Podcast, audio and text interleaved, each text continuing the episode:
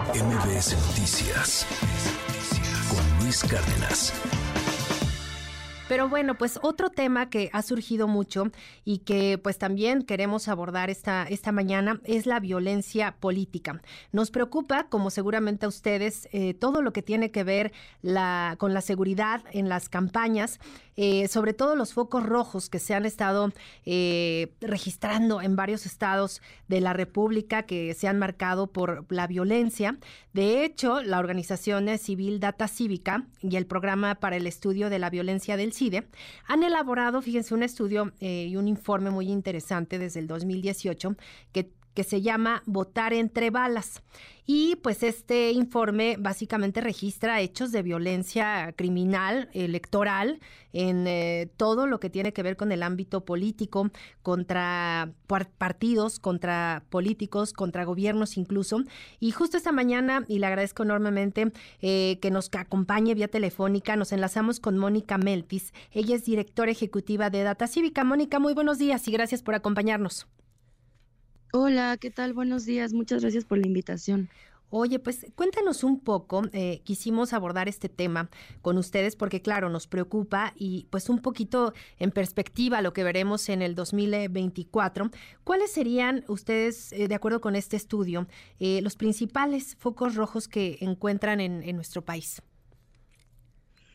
Claro que sí, Sheila. Pues mira, te comento, así como, así como mencionas, Efectivamente hemos estado documentando este tipo de violencia desde hace ya algunos meses y, lo que vemos es que pues un poco el, panorama que se viene en términos de violencia criminal electoral, em, pues el próximo año es bastante fuerte, ¿no? Lo que vemos es que ha habido un aumento paulatino en este tipo de violencia, que es una violencia dirigida sobre todo a personas candidatas Em, que están contendiendo por algún cargo, cargo público. Em, y nosotros, bueno, lo que hemos investigado a partir también del trabajo de, justo ya como lo mencionabas, de, de colegas del CIDE, de México Evalúa, con algunos periodistas, es que hay momentos previos a las elecciones y durante las elecciones en donde el crimen organizado busca influir en los resultados electorales, ¿no? Y lo busca influenciar a partir de diferentes eh, estrategias.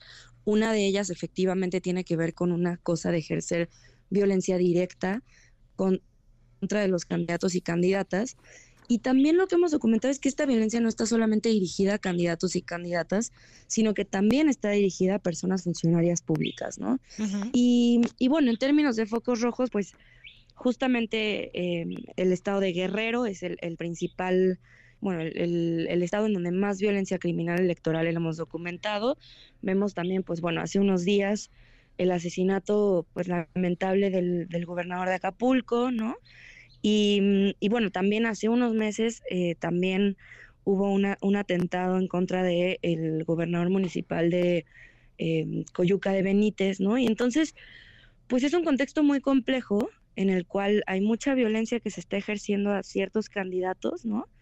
Em, también otro estado importante en donde se ha ejercido este tipo de violencia es Veracruz, Guanajuato, Jalisco, Michoacán, ¿no? Entonces, pues eso, los focos están ahí em, y creo que la pregunta ahorita es cómo hacer frente a este tipo de violencia que, pues hemos visto que no solamente está supeditada al momento exacto de las elecciones, sino que se adelanta, ¿no? Bastante ahorita en las precandidaturas. Totalmente. Y, creo que también un, asunto que preocupa muchísimo es eh, la intervención de, del dinero del, del crimen organizado, del narco, y pues se ha hablado ampliamente del tema, justo en las campañas electorales. Eh, creo que este rubro es importante mencionarlo porque también hay que decir que hay una crisis de, de seguridad en varios municipios, sobre todo. Eh, en muchas en muchos estados de la República ya mencionabas Guerrero, eh, Veracruz, digo, Guanajuato, Oaxaca, eh, es decir, hay, hay muchos municipios que también pues han sido presa muy fácil de la delincuencia, pues por la falta de, de una estrategia clara en materia de seguridad, porque los gobiernos municipales eh, y las policías locales pues han sido rebasadas, eh, ¿no? Por el, por el crimen organizado, lamentablemente. Y pues esto no sé si coincides, abre la puerta para que pues el dinero del narco llegue a las campañas. Pues mira, lo que nosotros nos queda muy claro a partir de esta documentación, aunque les platico que ha estado muy dirigida a entender no solamente asesinatos, sino también, por ejemplo, desaparición, eh, atentados en términos generales, ¿no? Amenazas. Em, sí vemos que esta no es la única forma en la que eh, grupos criminales buscan influenciar el momento de las elecciones, ¿no? Por supuesto que, así como mencionas, pues hay un tema también de presupuestal, hay un tema de, bueno, de los recursos, ¿no? De cómo se financian las campañas e incluso hay formas también em, el mero día de las elecciones en donde hay un donde se busca influenciar. Entonces, efectivamente el crimen organizado eh, tiene distintas formas de, de influenciar y creo que la pregunta aquí importante para todos es ¿Cómo es que esto afecta, o sea, si es que esto tiene un efecto en los resultados de las elecciones, pero también eh, cuáles son en términos de la calidad de la democracia? O sea, es decir, ¿qué pasa en un municipio después de que hay una intervención del crimen eh, o de los grupos delictivos organizados en las elecciones? ¿No? O sea, ¿cómo se ve afectada la calidad de la, de la democracia a nivel local? Y pues bueno, por supuesto que cuando ves haces un, digamos, una foto del panorama más allá del, de la violencia criminal electoral, pues vemos que en esos municipios ha habido mucho, mucha violencia, por ejemplo, dirigida a funcionarios públicos que son de, de seguridad, ¿no? Sí. Eh, policías, pero también secretarios de, de seguridad a nivel municipal han sido también, pues, objeto de este tipo de violencias. Y también eso nos ha pues el tipo de influencia que, que, que busca ejercer los grupos criminales, ¿no? Claro. En términos de, eh, pues sí, si hay, un, si hay una intención de influenciar la vida pública a nivel municipal para, pues, cambiar, digamos, o, tener un efecto para, para las actividades que, delictivas que, que ellos llevan a cabo, ¿no? Entonces, creo que pensar incluso esto como una estrategia puramente electoral nosotros lo hemos documentado desde ese lugar, pero también nos hemos dado cuenta que este tipo de violencia no solamente existe o se ejerce durante las eh, elecciones, sino también previo y después de las elecciones. O sea, es decir, se busca tener un efecto, influenciar en la vida pública de, un, de una localidad. ¿Y también crees que esto eh, pueda influir eh, precisamente el día de las elecciones en eh, generar pues de alguna manera miedo, incertidumbre entre la población y que pues esto desaliente eh, pues las ganas de salir a votar, ¿no? Que en muchos municipios pues sí hay gente que definitivamente dice yo no me voy a ir a exponer, ¿no? ya obviamente en casos extremos donde, donde sí hay una influencia muy importante de, grupos del crimen organizado, pero también el, asunto, pues sí, de, restar eh, pues esta confianza, digamos, en el electorado. Pues definitivamente esa puede ser una, una de las de los efectos. Creo que en términos generales, digo, ya veremos en estas elecciones que además pues son las elecciones concurrentes más grandes que pues que ha habido en la historia, ¿no? Entonces eso pues por supuesto que aumenta el grado de, em, pues de violencia que está sucediendo en, el, en, este contexto y pues en efecto puede ser que esto genere pues cierta desconfianza al, al electo, pues sí, a quienes salimos a votar durante las elecciones. Creo que dado que nosotras hemos documentado esto solamente en los últimos años em, y no hemos abarcado elecciones de este tamaño, pues no hemos visto, no hemos tenido la oportunidad de ver ese efecto. Por supuesto que estaremos documentando ese día eh, desde Data Civic con otros colegas. Y pues bueno, esperemos que, que acciones que puedan llevarse a cabo, ¿no? Por supuesto que también eh, creo que creo que aquí lo que lo que nos parece importante también es cómo acercamos esta información para que sea útil para prevenir o para tomar ciertas acciones desde las instituciones encargadas de estos procesos y de seguridad para garantizar la seguridad de las personas que salen a votar, ¿no? Así es, y también pues eh, el generar confianza en pues en los propios candidatos y candidatas, sobre todo eh, a cargos de, elección popular, pues a nivel municipal, ¿no? Como regidores, eh, obviamente presidentes municipales, digamos que cargos que no son pues a nivel nacional, digamos, tan relevantes o que se les pueda poner tanto en agenda, digamos, pero pues que internamente en, en los estados, en en obviamente las regiones donde son muy, muy conocidos, pues también hemos visto muchos casos donde ellos mismos, donde propios gobernantes, eh, pues tienen que de alguna manera pues hacerse para atrás, ¿no? No, no ejercer como tal eh, su gobierno, pues ante amenazas, ¿no? Principalmente eh, pues de grupos delictivos y pues dejar de ejercer esa labor y ese papel de, de gobierno. Claro, Sí, y, y de hecho creo que una de las cosas también que pues que hemos, que, que documentamos es precisamente, no solamente, como te mencionabas, eh, personas que están siendo candidatas, sino también, por ejemplo, sus familiares, ¿no? Claro. Si ha habido alguna amenaza o algún atentado en contra, ya no directa de las personas candidatas, sino directamente a familiares, que esto es una, una cosa que antes no veíamos y que hemos empezado a observar sobre todo en casos en donde las personas candidatas son mujeres, ¿no? Entonces se ocupa, se utiliza esta estrategia, digamos, de amedrentar o de amenazar a familiares o de atentar en contra de familiares y pues bueno, esto tiene un efecto también en términos de justamente como decías, pues candidatas, candidatos que de plano se bajan mejor de la contienda porque no hay, no hay forma de garantizar que, que su seguridad, ¿no? Y esto creo que nos conecta también a algo que es importantísimo, no solamente en el contexto electoral, sino en general en el país, como em, hemos visto muchos atentados en contra de funcionarios de, de, la seguridad pública a nivel municipal y local sobre todo. Y pues esto, por supuesto, tiene un impacto en no solamente en el personal de seguridad, sino en, la estructura de gobierno completa a nivel municipal, pero también en eso que mencionábamos, ¿no? O sea, cómo vamos a, cómo se va a garantizar la seguridad no solamente de quienes están contendiendo por un cargo, sino de quienes van a salir a votar.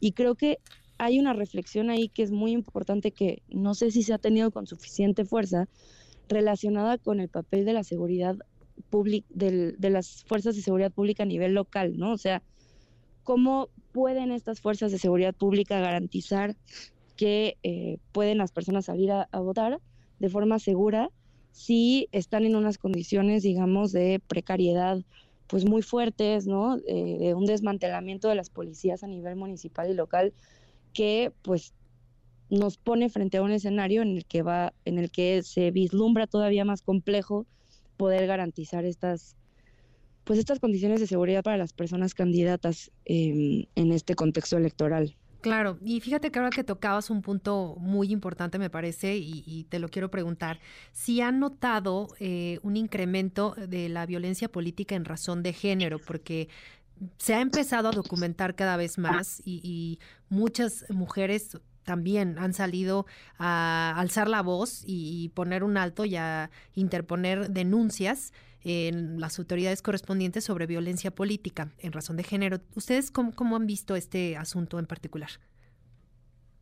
Pues sí hemos visto un aumento en la violencia em, de este, en este contexto em, hacia las mujeres, ¿no? Creo que, digo, para mencionarte algunos datos, ahorita que hablábamos, por ejemplo, de los familiares, ¿no? Contabilizamos 16 mujeres que fueron asesinadas por ser familiares de una persona que, se, que se desempeñaba en el ámbito público, ¿no? De 2018 a 2023. Y pues bueno, em, llevamos un registro de las mujeres que han sido víctimas de homicidio en razón política por parte de los grupos de crímenes organizados en México, que em, es de 46 mujeres que se desempeñaban en la política y que fueron asesinadas presuntamente por grupos de la delincuencia organizada. Eh, y esto es sin contar eh, mujeres dentro del ámbito de seguridad pública, o sea, sin contar mujeres policías, por ejemplo, ¿no? Y entonces, este, pues sí, sí, em, efectivamente vemos un aumento. Creemos que, bueno, cada vez más mujeres están eh, contendiendo en estos... y pues en parte Bueno. Ya, ya está. Es que se nos cortó un segundito, pero ya te retomamos. Ay, disculpen. No, no, no. Dime. Pues justamente eso, ¿no? O sea, hay cada vez más mujeres contendiendo por los cargos y pues la violencia criminal electoral ha aumentado definitivamente. Este año estamos cerrando como el año más violento que hemos documentado nosotras desde 2008. Y pues bueno, nos gustaría estar equivocadas, pero pues todo parece indicar que el próximo año va a ser un año eh, pues violento en, en, el contexto electoral y, y pues con muchas cosas que definir, con más mujeres que están contendiendo por cargos públicos. Por supuesto que esto tiene también un efecto en la violencia que se vive eh, dirigida a las candidatas y a las funcionarias públicas. Y pues bueno, vamos a seguir documentando. Esperemos que todo esto lo pueden encontrar en la página votarentrebalas.datacivica.org o en nuestras redes sociales y ahí tenemos un boletín mensual, justamente el de este mes que acaba de terminar de noviembre. Em, hicimos un análisis con la perspectiva de género, porque pues efectivamente hay eh, muchos lugares en donde ha habido em, mujeres asesinadas candidatas, pero no solamente candidatas, sino por ejemplo em, también funcionarias públicas como policías, ¿no? Y pues bueno, los lugares en donde más Em, ha sucedido esto es Guanajuato, Guerrero, Oaxaca y Veracruz, ¿no? Entonces, pues efectivamente vemos un, un aumento de este tipo de violencias y pues estaremos pendientes para seguirlas documentando en lo que, pues ya oficialmente ahora con las pre-campañas arrancadas y pues bueno, lo que vendrá el próximo año. Y que también yo creo que ese es un elemento muy importante de destacar. E, el proceso tan adelantado pues abrió la puerta a, un montón de posibilidades de ejercer violencias, ¿no? Eh, veíamos eh, en las contiendas internas de los partidos y eh, de las alianzas también, pues incluso hasta mucho, mucha polarización, ¿no? Más de la que ya tiene el país. Pero digamos que se adelantó tanto este proceso que también en, los municipios, eh, en, las comunidades rurales incluso, pues empezó a, abordar muy, muy temprano este tema electoral. Y pues esto generó también, no sé si coinciden, pero generó también pues mucho más eh, preocupación, digamos, de lo que pudiera ocurrir, porque pues el proceso se extenderá este, pues más de un año prácticamente. ¿No? Ya desde cuando empezó todo este, digamos, esta efervescencia política electoral. Así es, pues no, solamente eso, también algo que, que, es muy, muy, pues indicativo del tipo de violencia que estamos em, pudiendo documentar es que normalmente cuando hay un proceso electoral, hay, digamos, se, se, puede observar un pico, o nosotros hemos podido observar un pico en la violencia durante esos esas semanas, ¿no? Cercanas a las elecciones. Sin embargo, em, luego disminuye ese pico, acabando las elecciones unas semanas después, y se, y se queda un poco em, estable, a, a, diferencia de este año, lo que, lo que hemos podido observar es que acabando las elecciones que hubo en 2024, específicamente el Estado de México, de Coahuila, por ejemplo, Después de estos de este periodo, en lugar de observar que hubo un pico y después una disminución, vemos que ya se quedó con, como conectado con esta ola eh, que comienza o que comenzaba em, a partir de, del inicio de las, de las precampañas y del periodo tan adelantado electoral, ¿no? Entonces, pues sí creemos que em, definitivamente hay muchos factores que influyen en esto, ¿no? el hecho de que el próximo año, por ejemplo, las elecciones sean concurrentes en tantos estados, a tantos niveles, pues por supuesto que aumenta el grado de complejidad para, pues, para la violencia que, que hemos estado documentando, que probablemente vendrá, pero también incluso como Estado, en términos de cómo garantizar la seguridad de forma concurrente en tantos lugares, ¿no? Al mismo tiempo. Entonces, creo que definitivamente vemos particularidades de este periodo electoral que, pues, que comienza, como, como bien mencionas, de forma adelantada y que pues sí vemos en los datos que no hay, digamos ya una disminución, no hubo, no observamos una disminución de la violencia como la habíamos estado observando en otros momentos eh, de elecciones, sino que por el contrario vemos que ya se juntó, digamos, como la colita de la violencia de las elecciones anteriores con lo que está comenzando, ¿no? Entonces, pues otra vez esperamos que pues que estemos en una equivocación, pero bueno, todo parece indicar que van a ser elecciones pues sumamente complejas, eh, pues sí con muchos procesos violentos, ¿no? Y que, mm, y que definitivamente tenemos que seguirlo documentando, pero también tenemos que acercar esta información preguntando sobre todas las instituciones cuáles son las estrategias para hacer frente a esto, ¿no? Porque creo que hasta ahora eh, mucho de esto se ha llevado como una preocupación desde los partidos políticos y no se ha visto como un problema de Estado, ¿no? Em, en realidad no hay una distinción de este tipo de violencia por los partidos políticos, ¿no? Sino que más bien responde a una lógica totalmente de influenciar la vida democrática de una localidad o de un municipio, de un estado. Ya veremos a nivel federal si observamos este tipo de, de atentados y pues efectivamente creemos que pues esto tiene que verse desde un, como una problemática de Estado y que incluso em, tiene un interés público y una relevancia pública particularmente importante, pues porque estamos hablando de los procesos democráticos en el país, ¿no? Entonces, em, pues eso, esperamos que el próximo año estaremos atentas a ver cómo se desenvuelve lo, lo que les mencionaba. Eh, al auditorio es que efectivamente lo que hemos visto es que pues ahora este año que estamos cerrando a unos días de cerrarlo, em, se ha convertido ya en el año más violento de, al menos desde, desde el 2018, que es desde cuando nosotras hemos estado documentando este tipo de violencia y pues parece ser que el próximo año va a ser pues más, más fuerte. Pues sí, sí, ahí está la, preocupación del por qué quisimos abordar este tema con ustedes y pues seguir atentos a lo que ocurre el próximo año. Por lo pronto te agradezco enormemente pues estos datos, estas reflexiones. Mónica Meltis, directora ejecutiva de Data Cívica. Muchísimas gracias. Igualmente, muchas gracias. Que tengan buen día. Igualmente, muy buen día. MBS Noticias con Luis Cárdenas.